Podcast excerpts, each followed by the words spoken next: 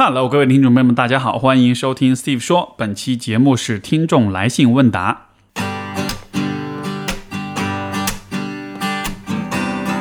欢迎收听 Steve 说，和我一起拓展意识边界。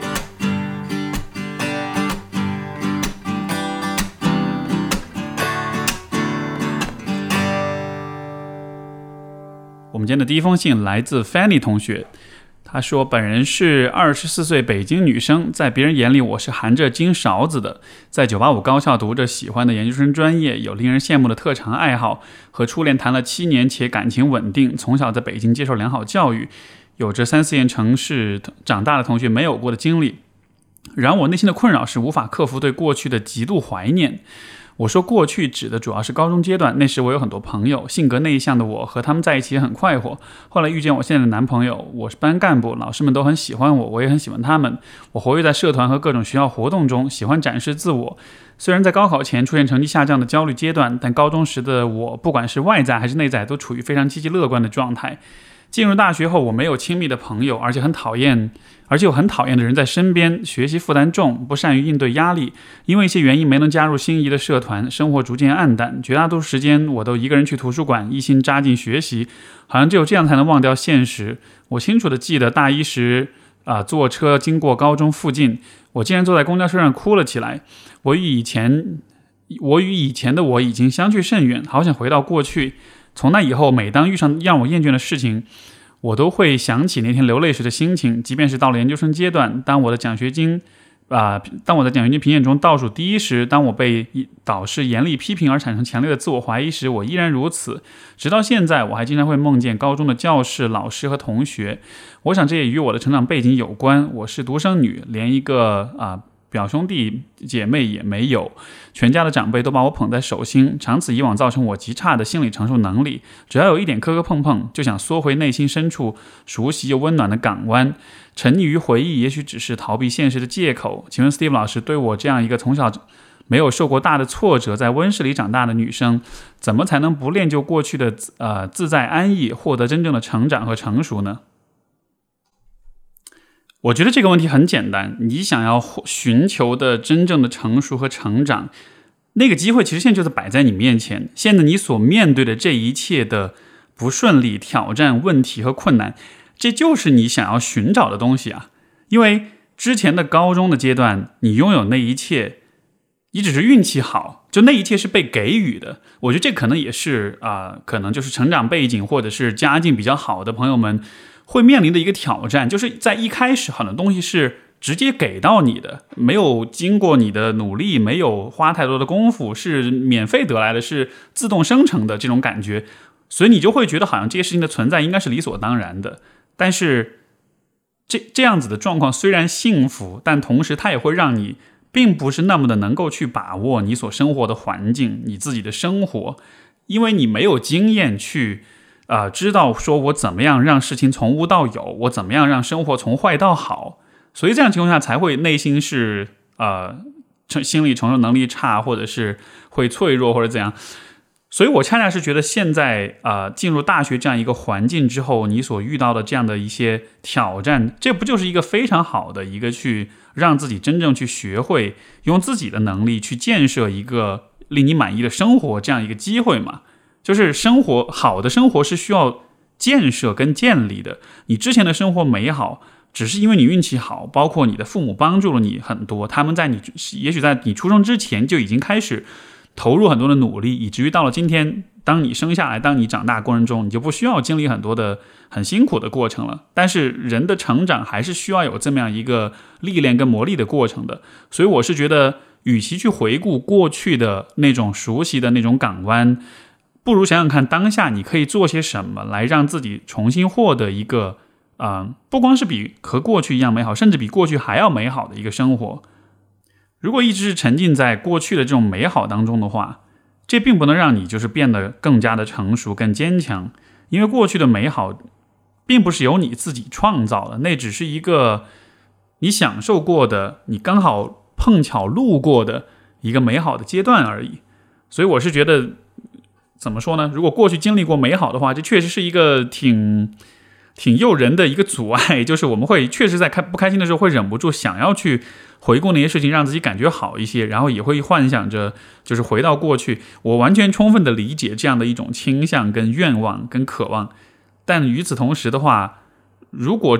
如果说把所有的时间都花在回忆过去上面的话，那么那就会成为你这一生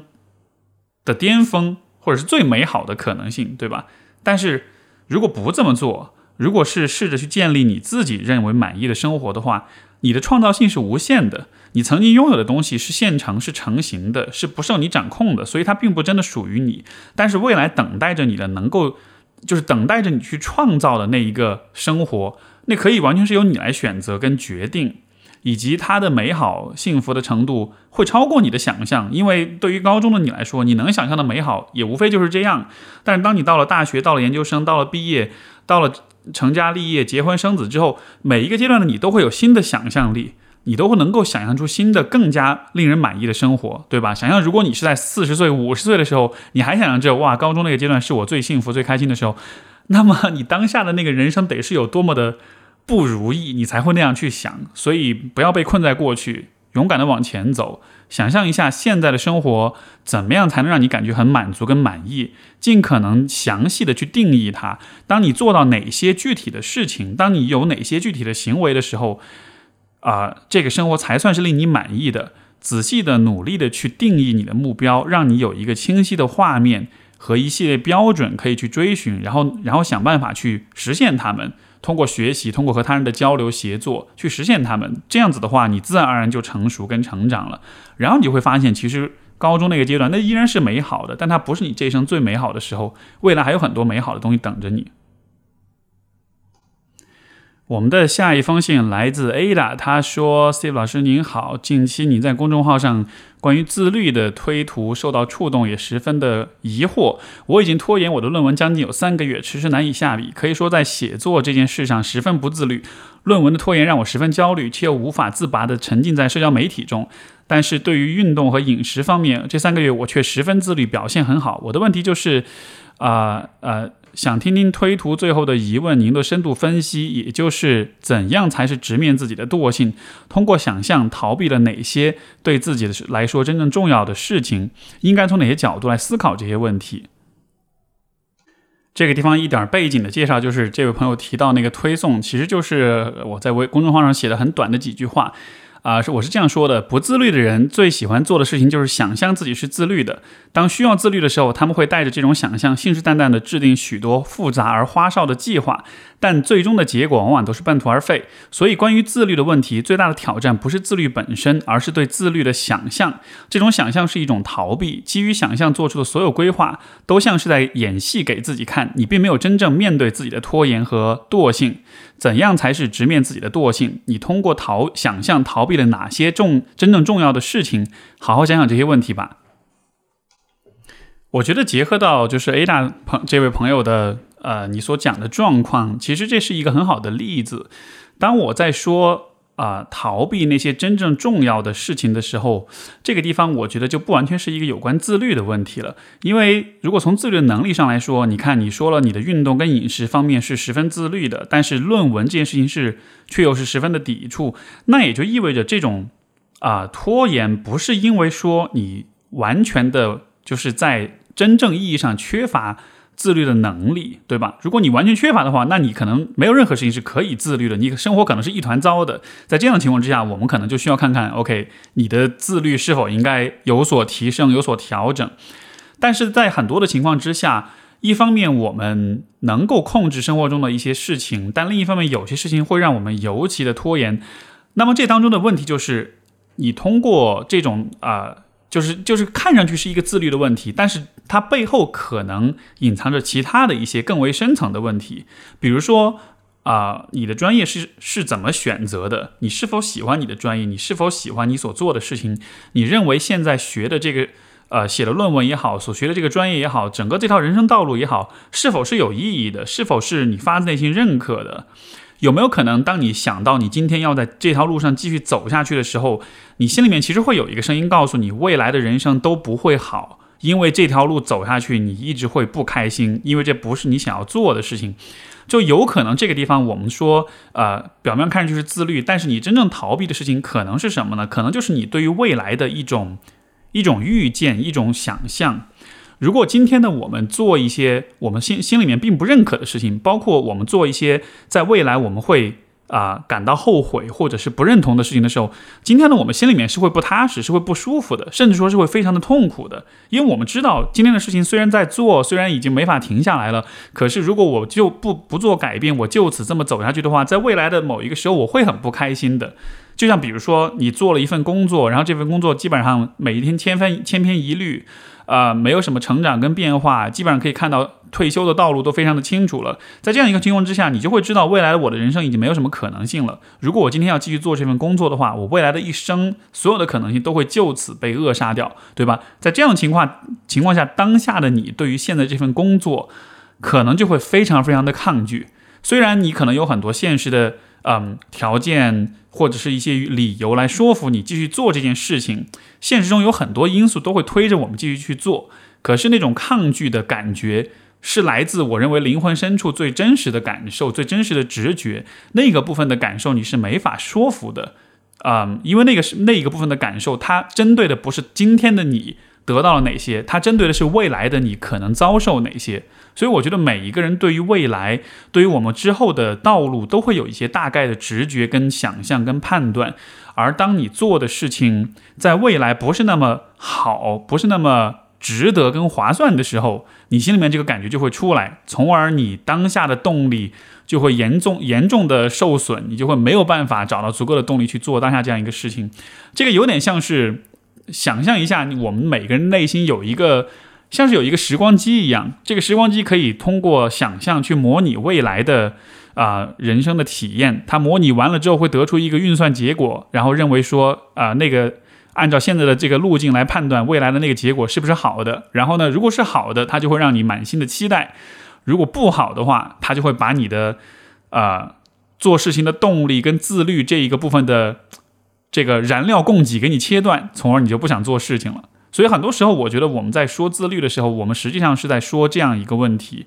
啊，因为有很多朋友的人生的很多的选择，可能不完全是由他自己。来掌控的，可能是被很多因素推着走的，可能是被别人替他所选择的。所以这个地方我们看上去是在说自律的问题，但是我认为在有些情况之下，自律的问题背后实际上是你对于自己生活的掌控的问题，以及你对于未来的预期的问题。我觉得这个涉及到就是一个人对自己的。坦诚跟诚实的这么样一个问题吧，这个就是在人本主义疗法里面，卡尔罗杰斯他讲的 authenticity，对吧？这种你是否对自己是否是真诚的，是否是坦诚的？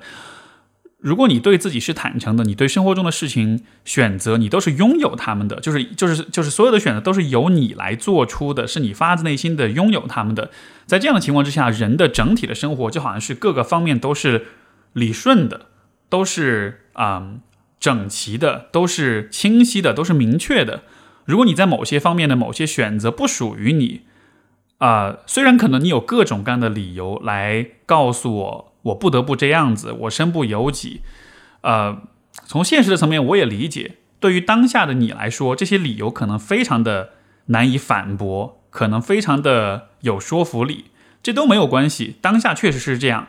但是问题就在于那些让你。当下这么做选择的因素，在五年、十年，甚至明年的这个时候，是否还站得住脚呢？我们生活中其实有很多的事情都是这样的。当我们的父母、当老师、当同学、当伴侣、当孩子、当社会来告诉我们你应该做这样那样的事情的时候，这些理由真的是因为从未来的三五年、十年、一生的跨度来说，真的应该这么做吗？有没有可能在很多的时候，人们让你做一些事情，只是因为当下？这样的选择可以对他们带来好处，所以那些人在要求和期待你的时候，也许并没有真的考虑到未来的你会是什么样子的。我觉得人很伟大的一点就是，我们内心始终是有一个非常非常诚实的、非常真实的，甚至是可以说是非常靠近真理跟真相的这样一个部分。当今天呢，我们做了一些以后会后悔，会觉得对不起自己的选择的时候，那个部分就会冒出来。所以说，以这样的角度来看的话，当我们在拖延的时候，当我们不想要去面对某些事情的时候，有可能不是因为你不够自律，而是因为你心里面的那个非常接近真相的部分开始讲话了，他开始告诉你一些非常重要的事情，而这个时候你最好应该认认真真的去听他在说些什么。而不是像我前面那个推送里讲的一样，花各种方法去提升你的自律能力，做各种花里胡哨的计划，把你整个的注意力转移到做计划上面，把整个注意力转移到跟拖延这件事情的对抗上面，这恰恰就错过重点了。如果你认为这你把这个问题完全解读为是一个缺乏自律的问题的话，整个这个信号所想要提示、想要表达的东西，你就完完全全的错过了。所以我希望 Ada 不要错过这个信号。我也希望其他朋友们，如果有类似的问题的话，就不要逃避真正重要的事情，问你自己内心。这个听上去我知道非常鸡汤，但是确实是这样子的。所以，OK，希望这对你有启发。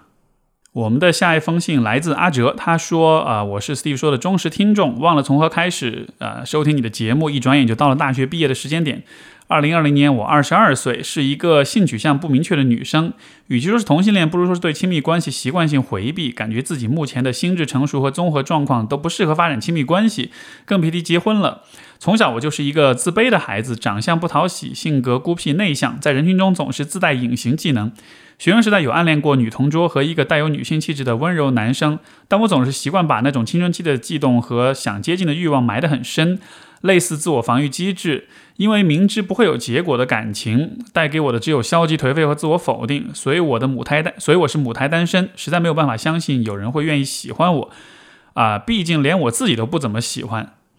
麻烦的是，我生活在一个思想观念非常保守的传统家庭，亲戚从我刚上大学开始就想给我介绍相亲对象。好在那时我确实还小，有很充分的理由可以直接回绝，母父母也表示理解。但现在大学毕业了，他们又变本加厉了。这一天，有个远方亲戚打电话给我。给我妈说要给我介绍一个快三十岁的相亲对象，我对那个亲戚的印象并不太好，感觉他是一个很不靠谱而且势利的人。本想以我想先找到工作再考虑这件事情为理由回绝了，但我妈可能有点看上人家经济条件好，有好几套房子，就怪我就责怪我自私，不为我自己的家庭考虑。在他们看来，结婚就是一场买卖，一旦到了年纪就必须谈成这笔生意，不然周围所有人都会来干涉我的个人问题，简直像催债催催债一样。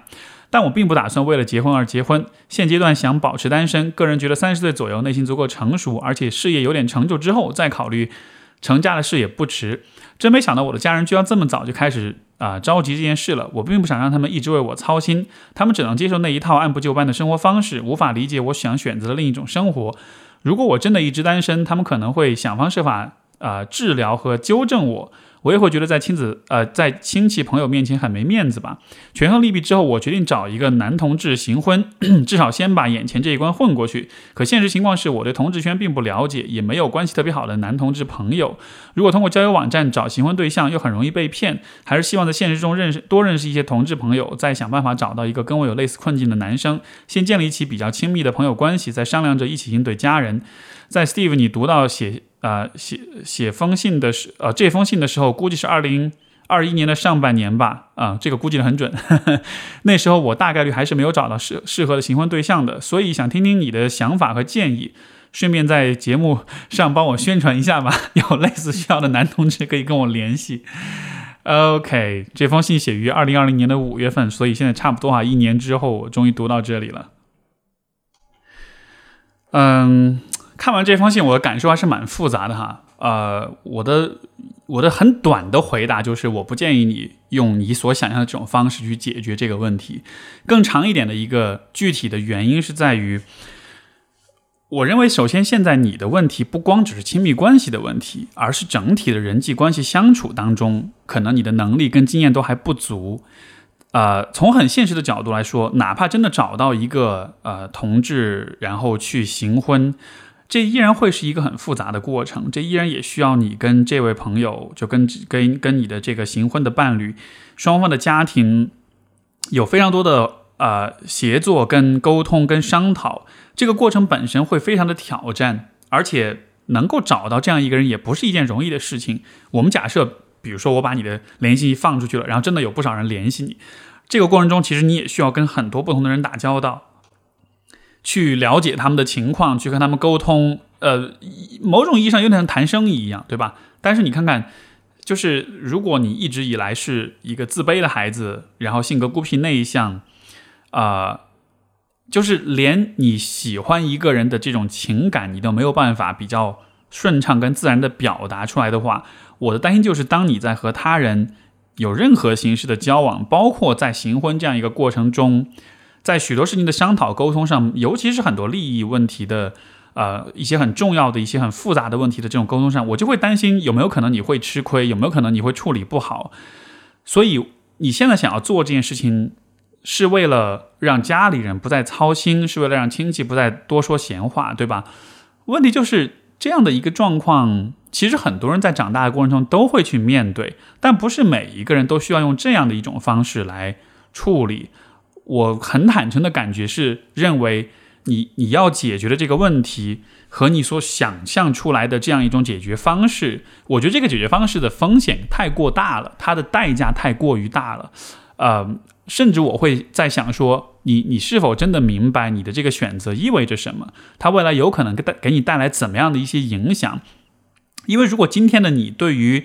婚姻，对于自己的生活，啊，是如此的没有把握的话，那你又怎么知道你今天想象出来的这样一个策略，在未来不会给你带来更多的、更大的，呃，没有预料到的一些麻烦呢？所以从这个层面来说，我觉得还是会稍微泼一点你的冷水，嗯，不是因为说我就是。不希望你摆脱现在的这个状况或者什么的，我的我的出发点真的是很善意的，我真的是希望说你能够看见现在的你看问题可能是会有一些局限的，在局限的情况之下，你所想出来的办法也就有可能带着一些很重要的一些啊局限和一些盲点，而且如果我们再看长远一点的话。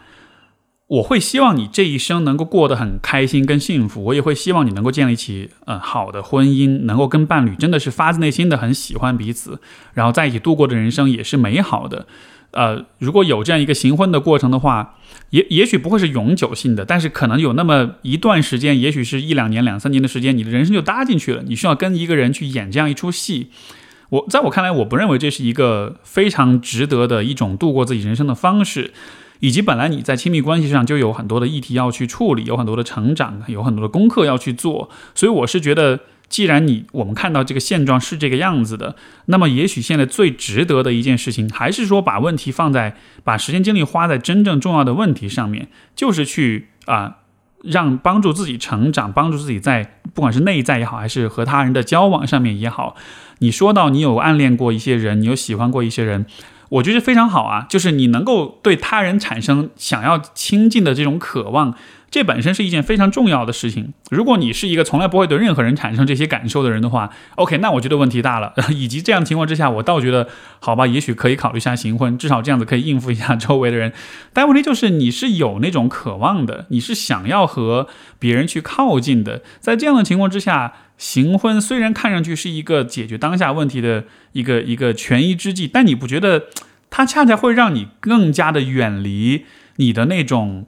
啊亲近跟亲密的那种愿望吗？就好像是你你以前就习惯了把自己的这种欲望埋得很深，你现在好像就是要通过一个更加理性的、更加有组织、有预谋的方式去深埋你的这一部分的欲望啊，在让生活中真的。安插进来一个你并没有那么喜欢，大家只是一块合作干一干一件事儿的这么样一个人，就从情感上的来说，我会我会为你感到遗憾，我会觉得你未来这些年的情感生活需要以这样一种方式去度过。嗯，我不知道这是好事还是坏事吧。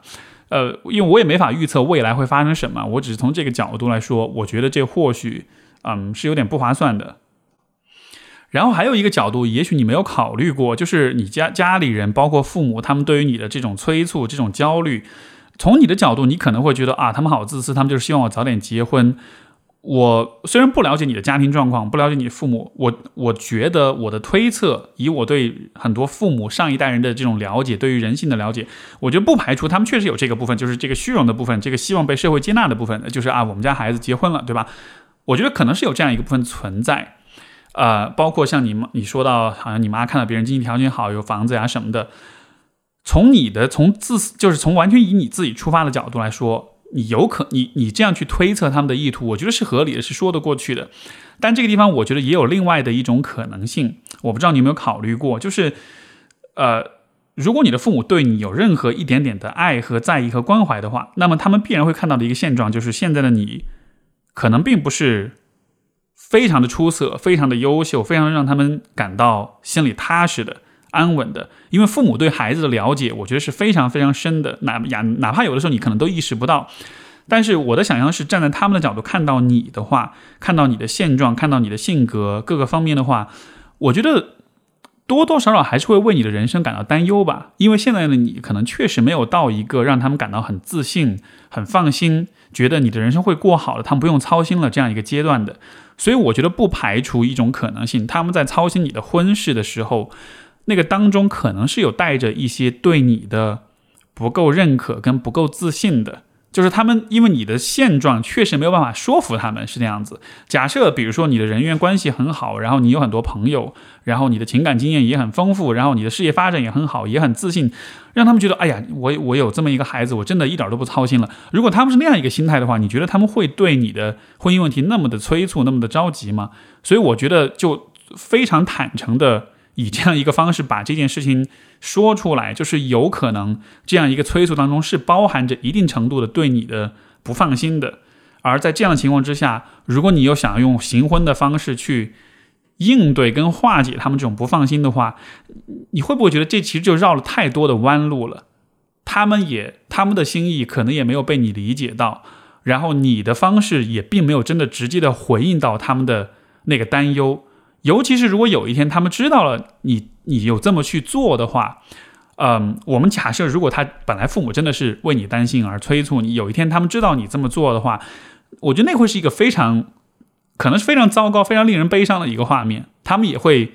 可能也会没有想到说，原来逼逼着你到了这样一个地步，以至于你要这么去做。从你的角度，你可能也会，如果有一天你们有机会坦诚的聊一聊，你可能也会发现他们可能是出于对你的爱和。担忧才这样催促你，然后就是到最后，大家其实都说不清楚，大家都会非常下不来台，非常尴尬。就当然这是我的脑补哈，我也不确定是否事实状况是这样的，但我只是就是说。对于很多呃年轻的朋友们，呃，可能在想象父母的动机当中，不太会考虑这个问题。就是你确实处在一个自己各方面还不够好的情况下，你的父母当然就会想方设法的要去为你做很多的事情。可能他们会显得是比较功利，显得是比较自私或者虚荣或者怎么样。但是只要他们对你是有一点点的，至少有一点点的情感的话，我觉得，我觉得这是人之常情。我觉得每一个父母可能都会。在就是看着自己孩子还不够还不够行的时候，都会想要替他做点什么，想要越俎代庖一下。所以我觉得看到这样一个点啊，也许你可以重新考虑考虑，接下去你打算怎么做。我们的下一封信来自一位，嗯，也没有署名啊，这位朋友，但他的问题也很简短。他说：“Steve 你好，我跟前男友分手已经有一阵了，虽然心里明白我们不适合，但是时不时会有联系他的冲动。我不明白为什么会有这样的想法，也不知道该如何化解它。很想知道你是怎么看的。如果能收到回应就太好了，提前谢过。OK，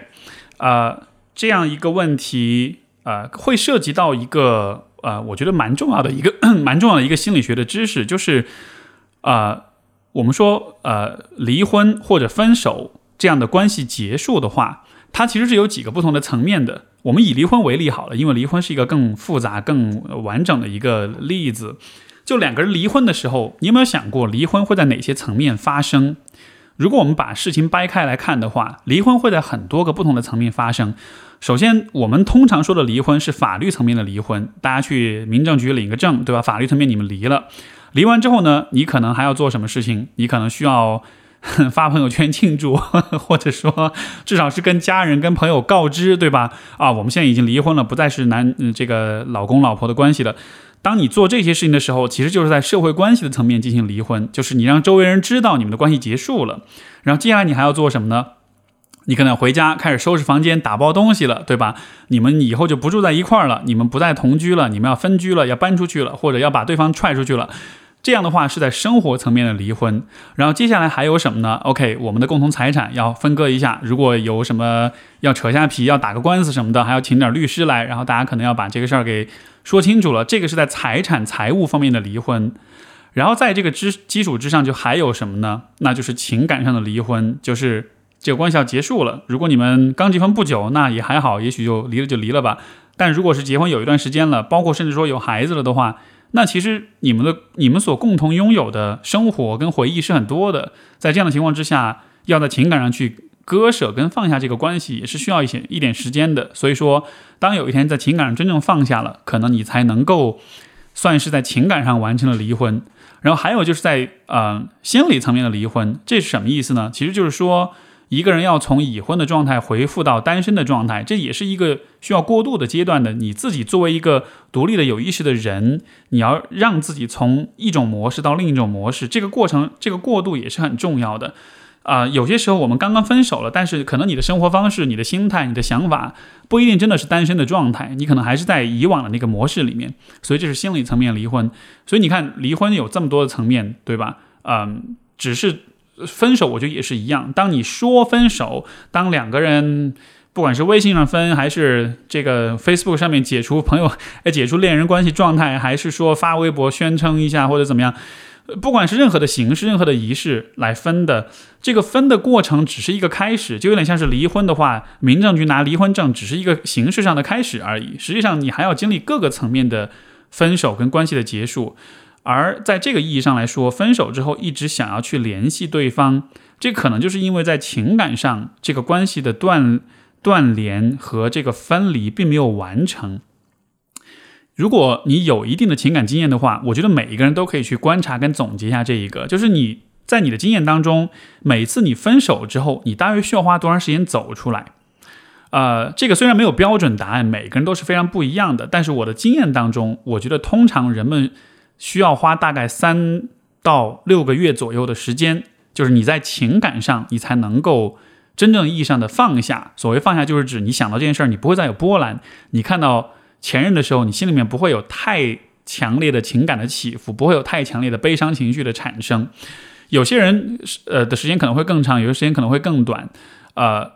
这其实这个时间的长短也不是由我们主观上来选择的。我觉得这个只能理解为是每一个人的情感呃天性呃性情的倾向导致了他们在关系丧失、在分手之后会有这样一种有点像是有点像就是情感上经历了一个撕裂跟。割裂的过程之后，那就会留下一个伤口，而这个伤口的愈合的时间，每一个人需要花的时间是不一样的。所以从这个意义上来说，啊，有可能你现在联忍不住想要联系他那个冲动，就是在于你的这个伤口没有完全的愈合，你的情感上还没有完全的放下它。而在伤口尚未愈合的时候，它就会疼痛，而疼痛的话会怎么办呢？我们的内心就会想要驱动我们去做一点恢复关系的事情，这样子的话来减缓、来减少那种疼痛。所以说，时不时的会想要去联系他，这样一种冲动就会产生。这种冲动的产生跟这个关系本身没有必然的联系，因为关系既然已经选择结束，那么你们一定是有明确、十足的理由去分的。所以，我觉得当这种冲动出现的时候，你更多的可以把它理解不是跟前任有关系，而这是一个跟你自己有关的事情，是你正在经历这样一个分手之后必然会有的，嗯，这么一个适应跟过渡的阶段。但是这个阶段让它慢慢的过去之后，其实就会好。呃，每一个人如果有足够的情感经验，你知道自己大概需要多长时间的话，那么你就可以给自己设定这样一个，像是一个时间上的期待。比如像我自己，如果我每次分手了，其实差不多我大约也是需要半年左右的时间吧，才能真真正走出来。也许我到了三个月的时候，我已经很不在乎了，但是有的时候时不时会想起来。我到了四个月、五个月的时候，嗯，我我偶尔还会想幻想一下复合什么的，对吧？就是 你因为你了解你自己，你知道每次分手之后你可能会经历怎样的一个过程，所以在当你再一次进入在那个过程中的时候，你就会知道说我心里面的这些想法、愿望、这些冲动没关系，它只是一些。情感上、情绪上的反应而已，我不需要因为这些反应而改变我的想法，我也不需要因为这些反应而做出一些很愚蠢的事情出来。所以在这样的，当你对自己有了这样的了解之后，你慢慢的就熟悉了自己了，你知道自己的规律了，然后这个时候你就知道说，我遇到这些事情，我可以不用那么的冲动。而且这个地方再增加一个点，就是啊，我们说说难过这种情绪，因为很多人在分手之后会难过。然后一难过就想要去联系对方，就想去复合，但是其实难过这个情绪本身，因为我们说，如果所有的情绪都是信号的话，难过这个情绪在提示你的，不是要去复合，而是要提示你要放下。这个是人们对于难过这种情绪的非常大的一个误解。我们总觉得难过是因为我们分离了，所以我才难过。其实不是，难过意味着你需要花时间去让这件事情慢慢的淡掉。因为想想看，如果难过是要让你复合的话，每一次复合之后会发生什么？更多的争吵、跟麻烦、跟冲突，然后你会再分，分了之后又会再难过，对吧？然后你如果忍不住那个难过，你又会想要回去。所以很多人分手的过程就是这样的，分分合合，分分合合，就是因为他们对难过误解了，他们困在了这个当中。难过的这个情绪是要让你远离这段关系，而不是要让你重新靠近这段关系。当你把这个信号理解错了的时候，你会困在当中，难过的信号就会反复不停地产生，对吧？所以如果大家在分手之后感到很难过的话，也许你可以。啊，从我的这个角度去理解这件事情。当你难过的时候，是因为你的内心在告诉你，接下来的时间里面，你要好好的照顾好你自己的情感跟情绪，不要再回到那个关系里，不要再靠近这个关系，而是应该学会一点一点的远离、放下，逐渐的不再去在意这件事情。这样子的话，难过这个信号它的功能就达成了。因为想象，如果人不会难过的话，我跟一个人分手了，分手之后没有任何感觉，对吧？这样的情况之下。那我接下来要做什么呢？因为本来这个阶段你是需要去照顾你的情感上的这种伤痛的，但如果你不难过的话，呃，那我的伤痛我就不要照顾它了，我就 我就再复合好了，或者我就再去，呃，另外找一个找找一个人或者怎么样的。但是有了那个难过的感受，我们才会有一种意识，OK，我现在是处在一个分手后的要去走出来的过程中，所以难过的情绪也是一个让我们走出来的。方向一个指一个指南针，一个方向标，它让我们知道我们在情感上应该朝什么方向走，所以千万别把这个情绪给理解错了。好，我们的下一封信来自一位姓梁的朋友，他说最近有件事情困扰我，但是找不到解决方式，希望在 Steve 老师这里得到启发。家人常常为我没有对象而着急，哎，又来了。但其实我有交往了两年、关系比较稳定的男朋友，见过对方父母，家人并不知道。我想要关系进入下个阶段，就需要告诉我的家人。但每当我想要和父母讲这件事情，就很不安，会 会做噩梦，梦到父母跟踪我，和我明示暗示他们知道我有对象这件事情，在梦里我崩溃的自杀了。父母总是很没有边界感，我不喜欢和父母透露关于我的任何事情，可是他们总喜欢用家庭聚会里套话或者跟踪我的方式去了解我，对此我非常恐惧。我有试过在微信里给父亲发很认真的信息，劝他不要再越界了，可是他自说自说自话，就是没有承认做错了。小时候和父母还有类似的情况，比如第一小学上课的时候，父亲突然出现在窗外。我很恐惧，哎，不好意思啊，你虽然你说的是恐惧，但是我觉得那个画面很喜感。后来我两年都没有主动和他说过话。二，父亲见我喜欢吃红枣，特地买给我，我就不再喜欢吃了。三，我喜欢看的英语光盘，父亲也和我一起学，我就再也不看了，哪怕心里还是很想看。四，日记里写了骂妈妈的话，我妈看偷看了之后骂我一顿，这些事情让我印象挺深。我和父亲平时有很多可以聊的，比如书籍、新闻、历史之类的，但就唯独我自己的事，我不想和他分享。母亲只只是个会通过骂人来表达自己的人，我们讲话不超过两句就会吵起来。他喜欢记住我以前说过的话，过了很久之后用我说过的话来指责我。他和亲戚朋友的相处，喜欢表面笑嘻嘻，背地里背地里就讲坏话，煽风点火，所以我不喜欢和他讲话。现在我不在家里住，也不和父母联系。这半年时间，我感觉很开心。我不知道怎么才能说服自己和父母讲我生活上的事，希望得到您的解答。首先就是你描述的那几个事情啊，嗯，我我不知道，我不知道各位听众会是什么样的反应。我听完之后，我会有一点问号，就是怎么说呢？因为一开始好像你觉得你描述是父母是没有边界感啊或者什么的，但是至少你说的这几件事儿吧。我觉得在一定意义上，那像是一种情感的表达，就是不管是喜欢吃什么，给你买什么，还是说你喜欢看一个光盘，他就跟你一块儿看。我觉得有很多 Steve 说的听众可能会在想说啊，我好想有这样的父亲，我还有这样一个愿意用这样方式来对待我的一个父亲，对吧？所以我不知道，就是你对于父亲的这种敌意跟这种。呃，抗拒的感觉是怎么样的一个状况吧？当然，我觉得有可能他们确实没有边界感，所以说在某些时候是有冒犯你，是有让你感到不开心。但是，只是从你所讲的这些事情来说，尤其是对你父亲的描述来说，我好像不觉得他是带着恶意在对待你的样子。所以在这样的情况之下，我觉得很重要的一个问题就是先看看你对你父亲的这种抗拒的感觉是怎么一回事。这个地方我觉得应该把父母分开来说哈，很多时候我们喜欢把父母混为一谈，但其实两个人在关系中扮演的角色是不一样的。所以我觉得我们先说说看父亲这个部分。那么我会好奇的就是在曾经的成长经历当中发生过一些什么事情，你跟他之间有没有一些真正伤害到你关系的，让你感到抗拒的事情？如果只是因为你所描述的那样一些场景就感到很抗拒的话，那么我觉得这就很有趣了，因为他做的事情在我看来不足以。让一个人感到如此的抗拒，但是你对他会有这样的一些状况。我觉得一种可能性是，啊，他其实对于要怎么样做父亲这件事情，呃，刚好也很巧，今天父亲节，就顺便祝这个听众当中的父亲们都节日快乐。OK，所以呃，有可能是说他自己其实也不确定怎么样做父亲是好的。或者说，啊，他认为他是有在以以他认可的方式在对待你，在在和你相处，在这样的情况之下，啊，他可能就会有那种自说自话的、不愿意承认错误的那样一种状况。而这个地方，我觉得又会引出一个困境，就是因为你很抗拒和他互动，你很抗拒和他交流，在这样的情况之下，这看上去你好像保持了你的边界，但是我担心有可能发生的事情是。你的不交流会导致他更加的不了解你的需求，而在这样的情况之下，如果他心里是很想要去满足你的需求，但他又不了解你的具体需求是什么的话，他就会自己想象你的需求是什么。包括我觉得，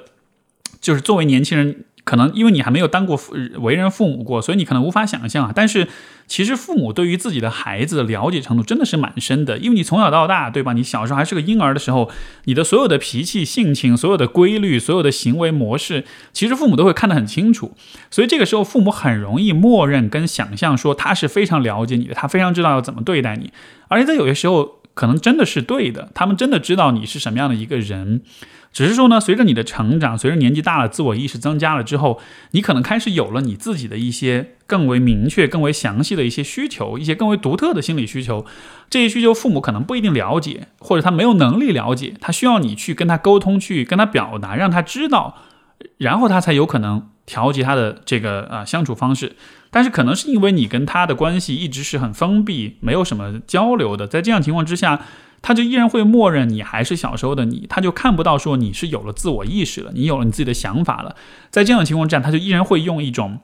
可能对待很小的小孩子的方式来对待你，所以可能才造成没有边界感。就是这种没有边界感，你可以说，其实当父母对待婴儿的时候也是没有边界感的，对吧？因为他们不认为婴儿有自我意识，他们会觉得啊，他们会就是会默认小孩子。是没有自我意识，或者自我意识很弱，以及没有太多的自理跟独立的能力。这样的情况之下，是需要他们花很多时间去啊去照顾、去呵护的。所以这样的情况之下，可能才会有这种没有边界感的状况。所以对于父亲这个部分，我觉得你需要做的事情，可能就是试着更多的去跟他讲讲你的想法、你的看法、你对于你们的关系的看法，包括就是我就跟他试着更多的不要以父亲跟女儿的角色来处理。我觉得更多的试着是和啊以父以人和人的关系来处理，想象他就是一个人，一个一个普通的中年男人，这样的情况之下，你跟他可以怎么样去交流跟互动，然后你可以以怎么样的方式让他了解你，包括也去了解他，啊，不管是父母有什么样的问题，对他们了解的越多，对他们的想法跟背景跟经验了解的越多，都一定是对你更有利的。所以我是觉得在这个方面，你可以去呃以这样一个角度去看。至于说你母亲这个部分啊，因为给我的信息不是特别多啊，但是我也做一些脑补跟推测好了，就是呃，你的母亲喜欢以这个骂你的方式来啊对待你，我觉得有可能存在的一个问题就是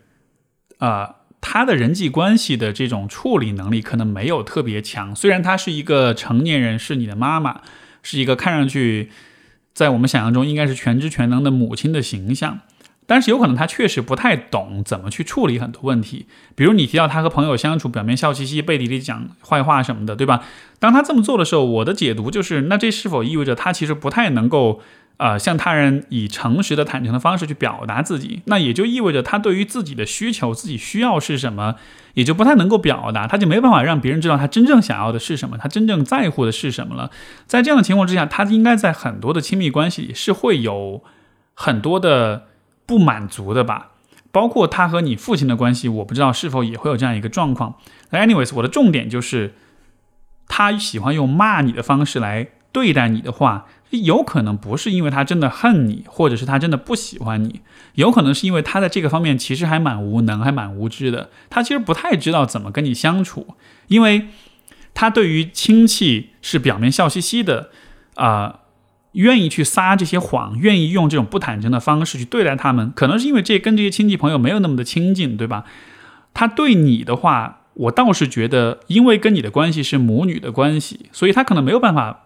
用那种跟疏远的亲戚朋友的那种笑嘻嘻的方式来对待你，就是有点像是因为他某种意义上可能是在意你们的关系的，所以他反而没有办法装出那种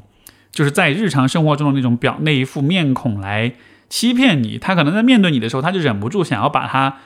真实想法表达出来。但只是因为他表达真实想法的那种能力太弱了，他没办法表达，没办法去描述自己。你想想看，就好像是一个人心里面有很多很复杂的情感跟情绪。呃，就打个比方，比如说你遇到你怦然心动、特别喜欢的暗恋对象，对吧？你对他有千言万语，你有特别多的感受、特别复杂的情感想要去说，但你说不出来。一个你可你可能很害羞，或者说也许也许。这个呃呃，你你他讲的是另外一国的语言，而你的英语或者是你你的外语又不是很好，想象那样的情况，对吧？那样情况下你应该很着急，你应该会非常的痛苦跟挣扎，因为太多想要表达，但是表达不出来。所以我觉得有可能对于你妈妈来说，她面对你的时候会是这样一个状况，她可能会有很多情感想要表达，毕竟是自己的孩子。我觉得如果你们之间没有过太大的。矛盾冲突关系上没有过太大的创伤的话，我觉得总体来说，妈妈对孩子那种情感还是很本能的。在这样一个情况之下，他的骂人就有可能是一种他为数不多他了解他尚且能够使用的一种表达情感的方式了。而这样的情况之下，啊，或许他在就是用骂的方式来和你沟通的时候，也许这只是他的一种不合时宜的，呃。表达情感和亲近的一种方式吧，我我这样解读有可能是有点太过于善意哈，我觉得是有这样的可能性的。但是，呃，我们如果看到人的情感表达的方式的话，我觉得还是需要有这样一个意识，就是不是所有的人都善于表达自己的情感，不是所有的情感都是能够很轻易的用一些呃简单的词汇就能够描述出来。很多时候，人们不知道怎么表达，不习惯表达，或者害怕表达，以及有些情绪太过复杂，我们没有办法找到合适的词语去表达。但是，当那些情绪又很强烈又很激烈的时候，可能它就会变得非常的有攻击性，它就会变得非常高能，就会像你妈妈的这样的一个方式，用骂人的方式来表达出来。这个有点像是我不知道为什么，我联想到一件事儿，就是。我我我我们家养了两只猫，有的时候你看它特别可爱的时候，它那种可爱让你感觉没办法表达了。然后我有的时候我看着它，我特别想，我特别想，就是我的心里的想法就是你们可爱的，我想把你们掐死那种感觉。就当然我不是真的要掐死它们，但就只是说，因为那种情感太强烈了，有的时候人是会很痛苦的。我们被自己的语言给局限了之后，又很想要表达那种情感，所以有的时候就会做出一些像是有点相反的，或者有点相矛盾的一些事情。所以有可能这是一个，你可以从这个角度去理解你妈妈的做法啊。而总体来说，我觉得跟父母的关系的话，啊，如果要去改善、要去调节，有两件事情是逃不掉的。第一就是发展你自己，这个我们前面有一封信里面也讲了，让你自己更加的独立、自信啊，父母对你更加的放心。这样的情况之下，他们对你的态度一定会变化。第二就是和他们更多的交流，我们。我们说对吧？知彼知知彼知己，哪怕你们是要打仗、是要吵架、是要是要闹矛盾，你至少也去了解他们，多搜集一点情报，多知道一下你的对手是怎么想的。更不用说跟父母的关系，如果是想要修复跟优化的话，你当然需要花时间去了解他们，知道他们心里面是怎么想的，他们的行为背后的意图是什么。当你这么做了之后，你可以放下很多对自己的那种。啊，否定跟怀疑，因为很多时候父母对我们不好，我们就会想象是不是他们是在针对我们。这种情况之下，我们就会对自己有很多的怀疑跟否定。但很有可能，父母的很多表现只是因为他们的一些问题存在，然后他们的表现形式让我们觉得他们是不喜欢我们，是针对我们，是觉得我们讨人不讨人喜欢呀，或者什么的。这个时候，你就把这些责任全部背到自己身上了。但我觉得你不需要背这个责任，你需要做的是搞清楚怎么回事。搞清楚他们是怎么想的，这样的话才能把你应该背的东西和你不应该背的东西区分开来，然后你才能够以平和的心态把他们当人看，和他们有一个更为平等的、更为平和的一种关系。所以这就是这封信。OK，我们今天的节目就到这里，非常感谢各位的收听，我们就下期节目再见，拜拜。